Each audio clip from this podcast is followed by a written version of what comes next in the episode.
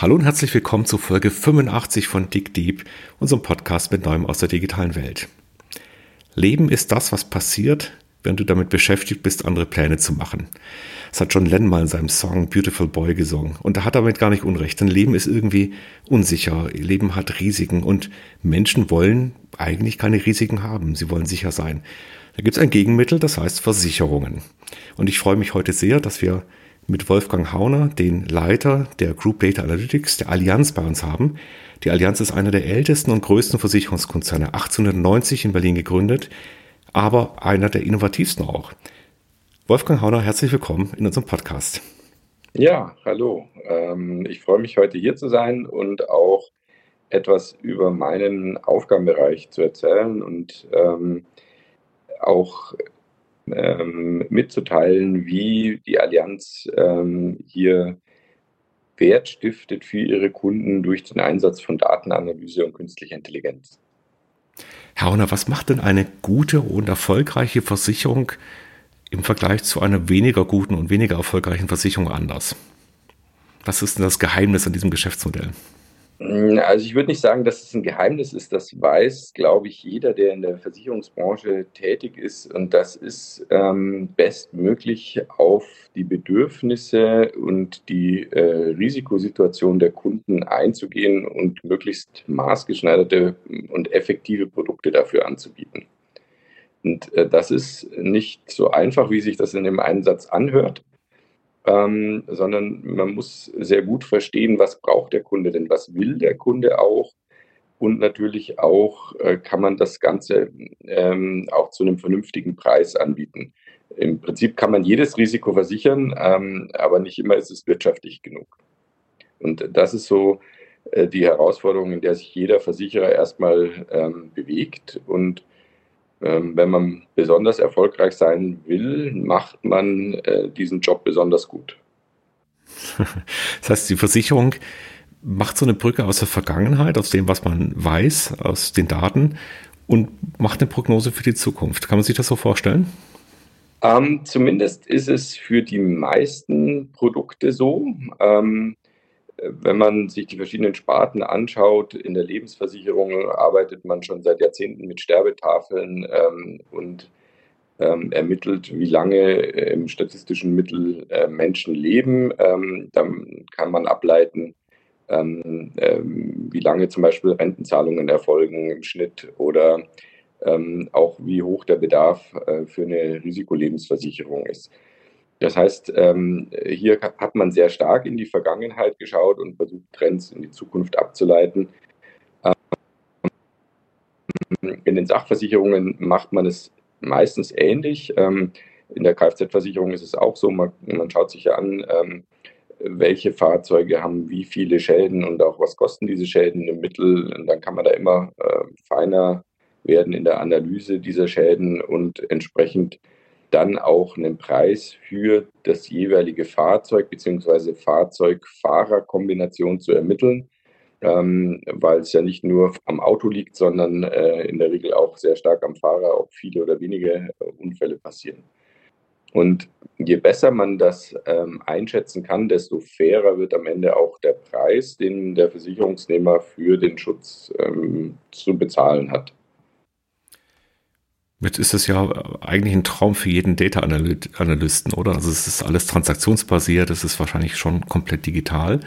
Wo kommt denn hier AI oder moderne Technologien rings um Daten, wo kommen die denn heute zum Einsatz? Das ist im Wesentlichen in zwei, also äh, sie kommt zum Einsatz entlang der ganzen Wertschöpfungskette, ähm, aber wir haben zwei Schwerpunktbereiche, wo das besonders zum Tragen kommt. Das eine ist in der Schadenabwicklung weil man als Kunde ja den Schaden relativ schnell gerne reguliert hätte. Das zum einen, also wenn etwas passiert, dann möchte man äh, schnell Geld bekommen, um dann zum Beispiel ein neues Auto kaufen zu können oder die Reparatur zu bezahlen. Ähm, und sie wollen natürlich möglichst fair behandelt werden. Das heißt, sie wollen ja nicht zu wenig für den Schaden äh, ausbezahlt bekommen.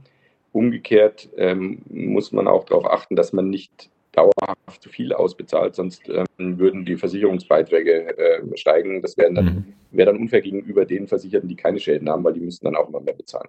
Das heißt, auch das muss man möglichst genau treffen. Und hier hilft uns die Technologie oder die modernen Methoden der Datenanalyse, ähm, das immer fairer und genauer zu machen. Also bevor ich frage, wie gut es funktioniert, zunächst mal zum Verständnis nochmal bei der Schadensabwicklung. Ähm, wird da KI schon so weit eingesetzt, dass man tatsächlich einfach ein Bild hochlädt und das wird automatisch erkannt? Und äh, falls ja, wie gut funktioniert sowas?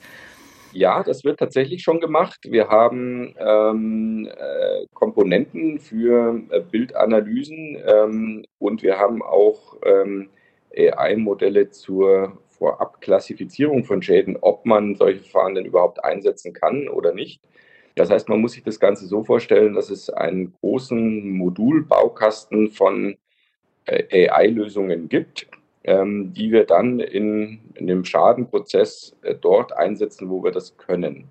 Das heißt, es gibt nicht einen, die eine große AI-Lösung und alles läuft automatisch, sondern es, man muss sich das so vorstellen wie eine Kette von Fallunterscheidungen, ähm, wo wir zum Beispiel erstmal prüfen, ähm, wer ist denn überhaupt in der Haftung für einen bestimmten Schaden? Ist es der eigene Versicherungsnehmer oder ist es der Unfallgegner? Da haben wir AI-Lösungen, ähm, die möglichst automatisch schon so eine Haftungsfrage beantworten können.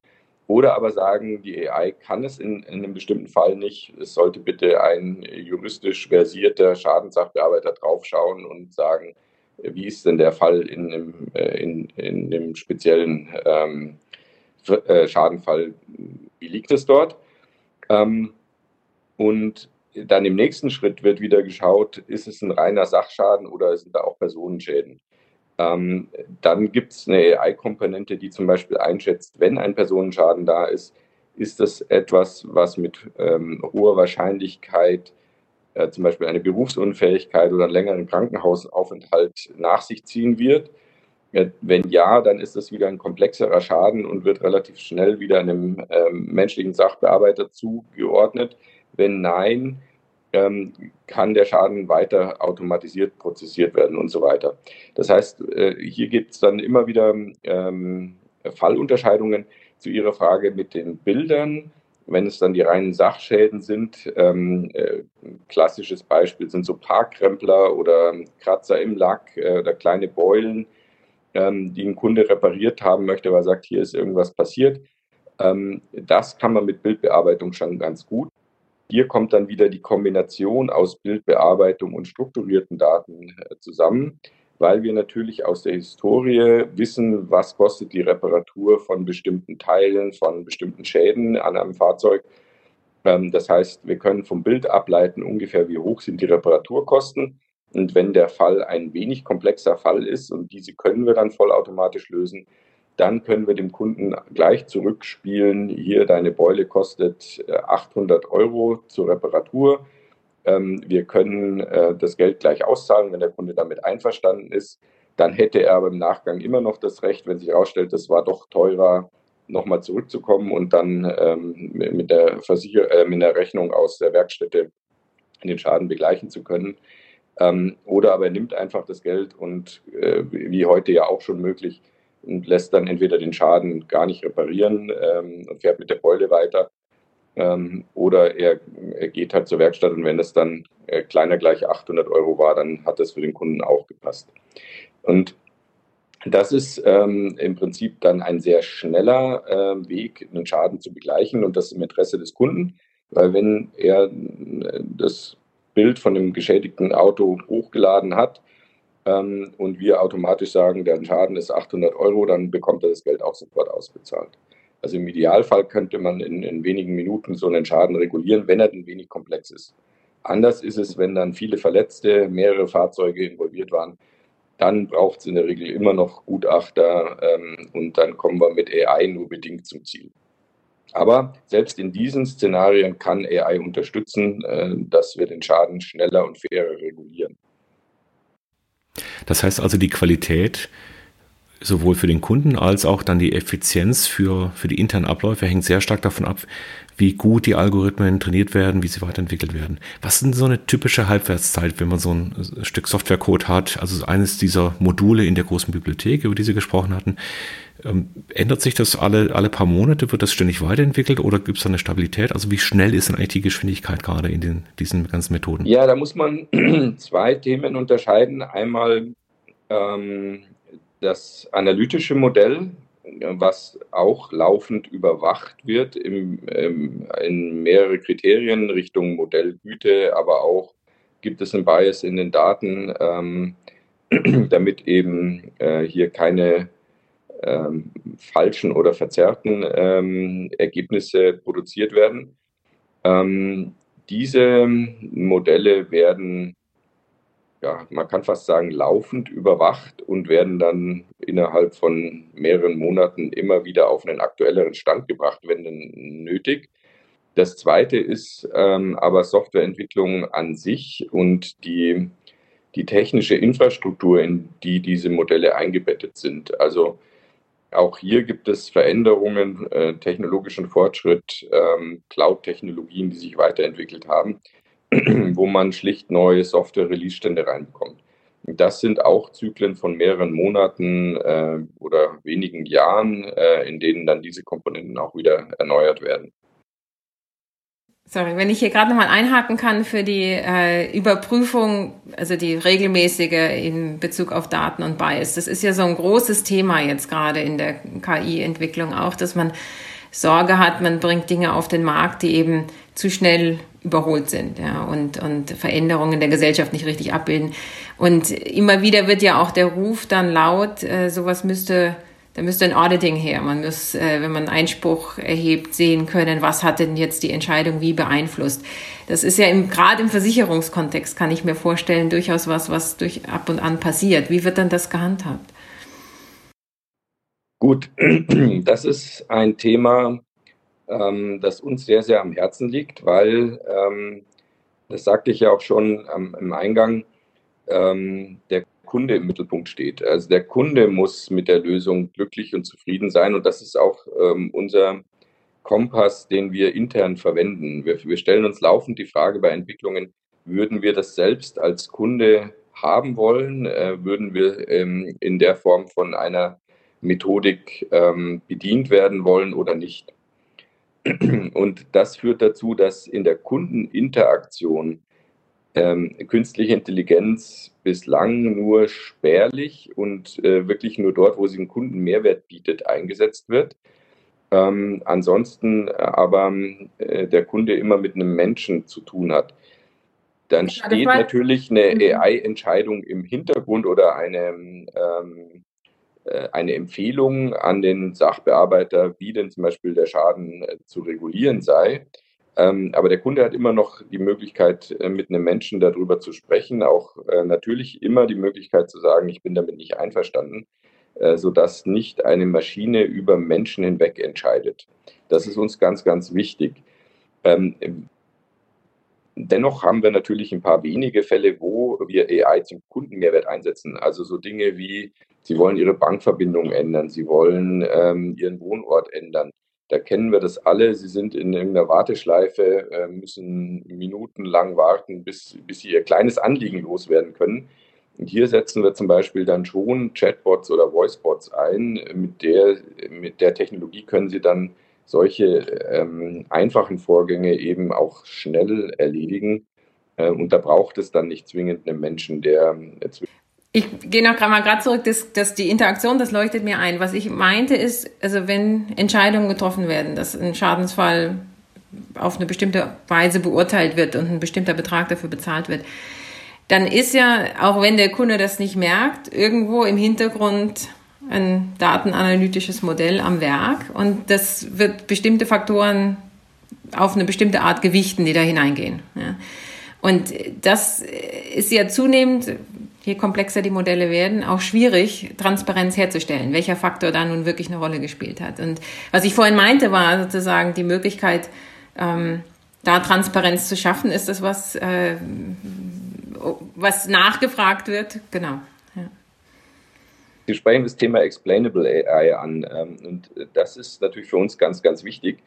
Ähm, wir wollen ja auch nicht, dass die Verfahren ein reines Blackbox-Verfahren sind und man gar nicht mehr versteht, was macht die Maschine denn da eigentlich und sich blind darauf verlässt, sondern ähm, auch wir haben intern ein Interesse daran zu verstehen, was sind denn die Einflussfaktoren, die am Ende zu einer bestimmten Entscheidung führen.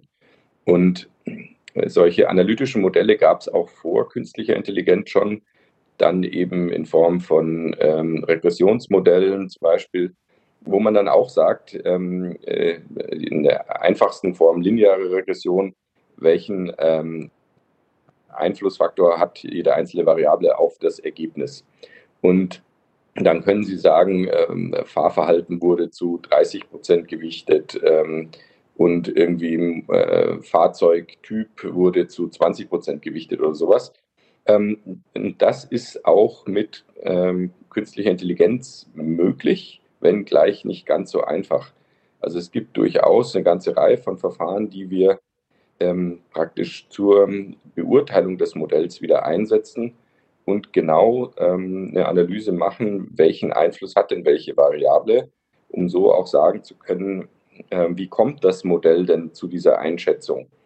Und das funktioniert äh, relativ gut und ist, hilft uns auch ähm, im Verständnis des Modells selbst. Also wie wichtig sind die einzelnen Faktoren denn auf die Entscheidung. Und das könnten wir auch einem Kunden erklären. In der Regel ist es aber so, wenn Sie jetzt einen Sachschaden haben, interessiert Sie als Kunde gar nicht so sehr ein analytisches Modell, sondern Sie sind ja eher daran interessiert, dass entweder der Sachschaden wieder repariert wird, also das Auto kommt schnell in die Werkstatt, wird repariert und Sie haben es wieder, oder im Fall vom Totalschaden, dass Sie einen adäquaten Ersatz äh, geliefert bekommen und sich wieder ein neues Fahrzeug äh, kaufen können wie dann äh, die, ähm, die internen Prozesse zu dem Ergebnis ähm, dieses Auszahlungsbetrages kommen, ist für Sie als Kunde meistens zweitrangig. Jetzt haben wir uns ja sehr stark angeschaut in den letzten Minuten, was passiert, wenn ein Schaden da ist. Also ich bin schon in einem Produkt drin. Sie hatten vorhin über die Sterbetafeln gesprochen. Das ist eigentlich ein ganz schönes Bild. Also das heißt, ich nehme so eine Gesamtheit einer Bevölkerung und schaue mir an, wann, wann stirbt man denn so. Und wenn wir jetzt in, in die heutige Zeit schauen, dann können wir über die Smartwatches sehr, sehr präzise eigentlich sagen, wer bewegt sich wann, wer hat welches Risiko für Erkrankungen und so weiter. Und das geht ja nicht nur mit den, mit den menschlichen äh, Versicherungsfällen so, sondern wir haben auch die Themen der IoT. Das heißt also, wir wissen über Maschinen, wir wissen über eigentlich die gesamte Umgebung extrem detailliert Bescheid. Was heißt denn das für die Versicherungsprodukte als solches? Weil die Versicherung vergemeinschaftet ja im Prinzip Risiken und ich kann aber heute ja bis auf den Einzelnen hinunterbrechen, welches Risiko er in gewisser Weise fährt. Was, wo liegen da die Grenzen oder wie, wie wird das gesehen? Naja, ähm, Grenzen liegen äh, immer dort, wo ähm, es ganz klare ähm, ethische Grenzen gibt, äh, die wir nicht überschreiten wollen. Dann gibt es natürlich rechtliche Grenzen, die schon sehr, sehr stark sind. Ähm, ich würde mal sagen, in den meisten Fällen ähm, äh, wird heute der Gesetzgeber uns schon vorschreiben, was wir tun dürfen als Versicherer oder nicht. Es gibt dann ganz wenige Fälle, äh, wo wir theoretisch ähm, noch im, ähm, im rechtlichen Rahmen äh, operieren könnten, äh, wo wir dann selbst aber sagen, das machen wir nicht. Das wären so Modelle äh, zur permanenten ähm, Überwachung, wenn Sie als Kunde das wollen würden. Also angenommen, Sie haben die, die Wearables angesprochen oder Smartwatches. Ähm, wenn Sie als Kunde wollen würden, dass ähm, Ihr Versicherer diese Daten hat, um zu überwachen, ob Sie denn gesünder leben, ähm, dann könnten wir das tun. Wollen wir sowas überhaupt anbieten? Das ist eine ganz andere Frage.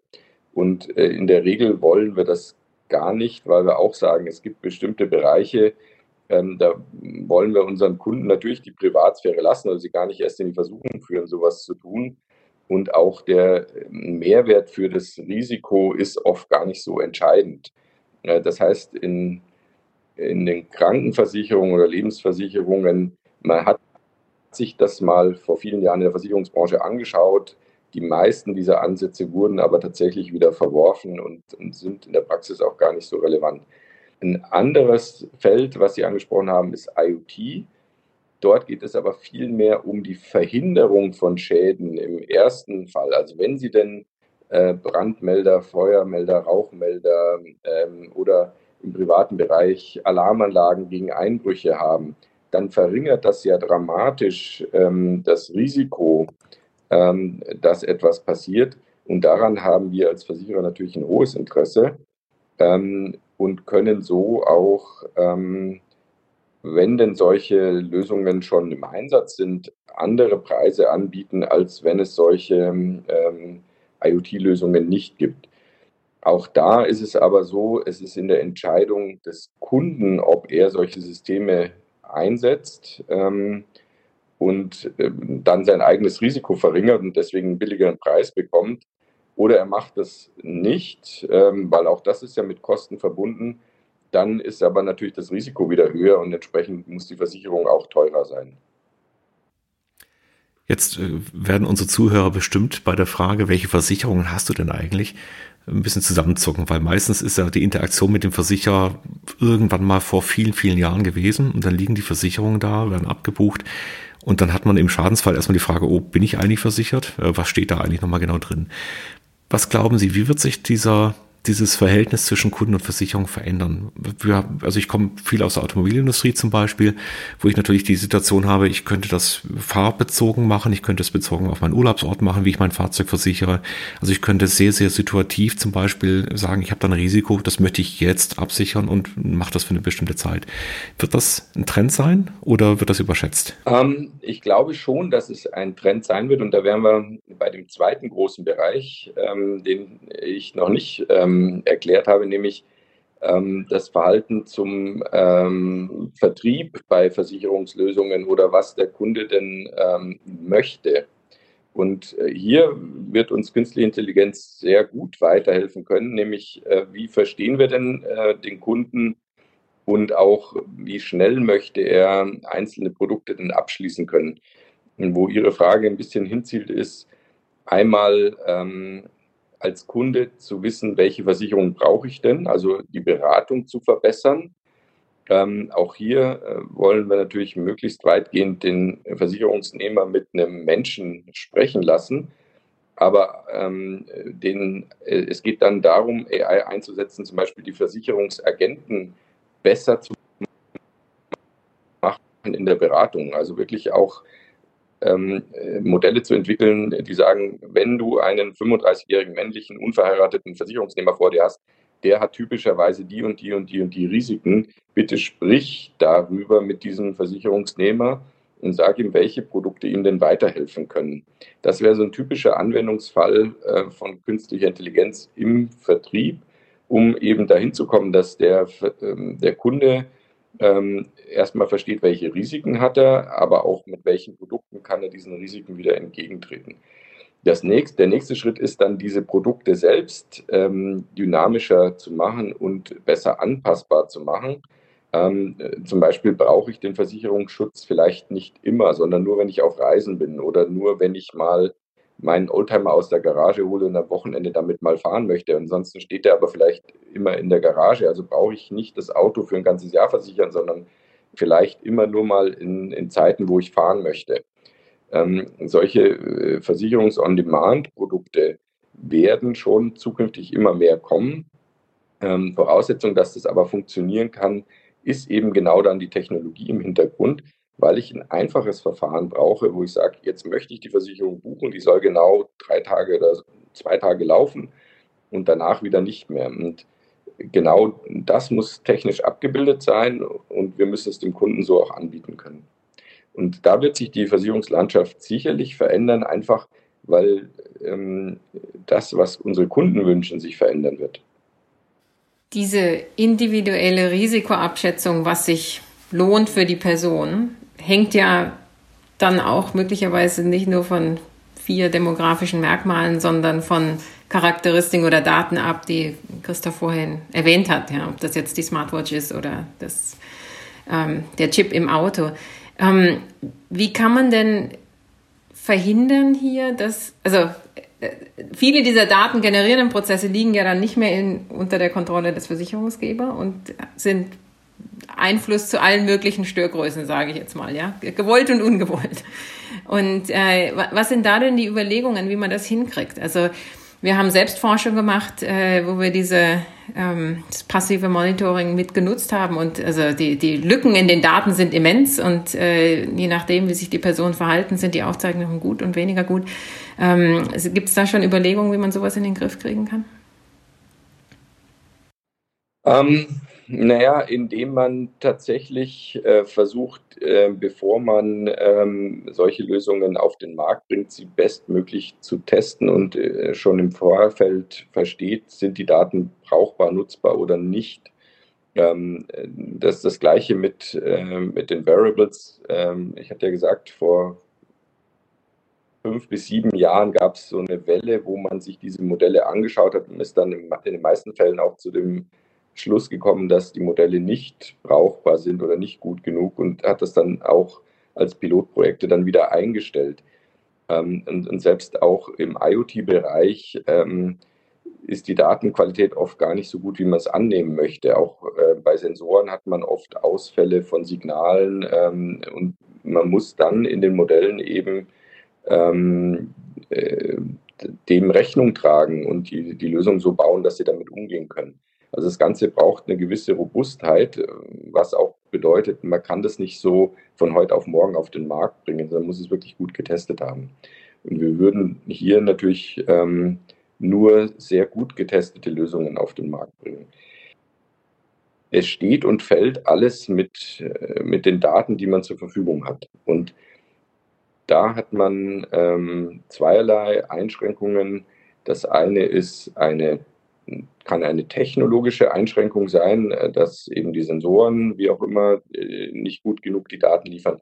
Das andere können juristische Einschränkungen sein. Das heißt, äh, bei personenbezogenen Daten brauche ich die Einwilligung des Versicherungsnehmers. Wenn er mir die nicht gibt oder geben will, dann kann ich diese Daten nicht verwenden. Und dann geht das auch nicht. Also hier ist für uns so eine echte rote Linie. Ähm, das heißt, wir benutzen wirklich auch nur Daten, die wir benutzen dürfen, äh, wo der Kunde uns auch sagt, er, er will, dass, dass wir. Wenn man da über Fairness nachdenkt, entsteht da nicht ein Ungleichgewicht von denjenigen, die bereit sind, ihre Daten weiterzugeben und denen, die das nicht sind oder denen, die Gerätschaften haben, die zusätzlich Daten sammeln und denen, die nicht? Ungleichgewicht würde ich nicht sagen. Es ist ähm, als Versicherer immer so, dass Sie ein, ein gewisses Risiko zu einem gewissen Preis versichern. Je besser Sie das Risiko verstehen, desto genauer können Sie den Preis äh, festlegen, dass er risikoadäquat ist. Also ich rede hier von dem, von dem technischen Preis.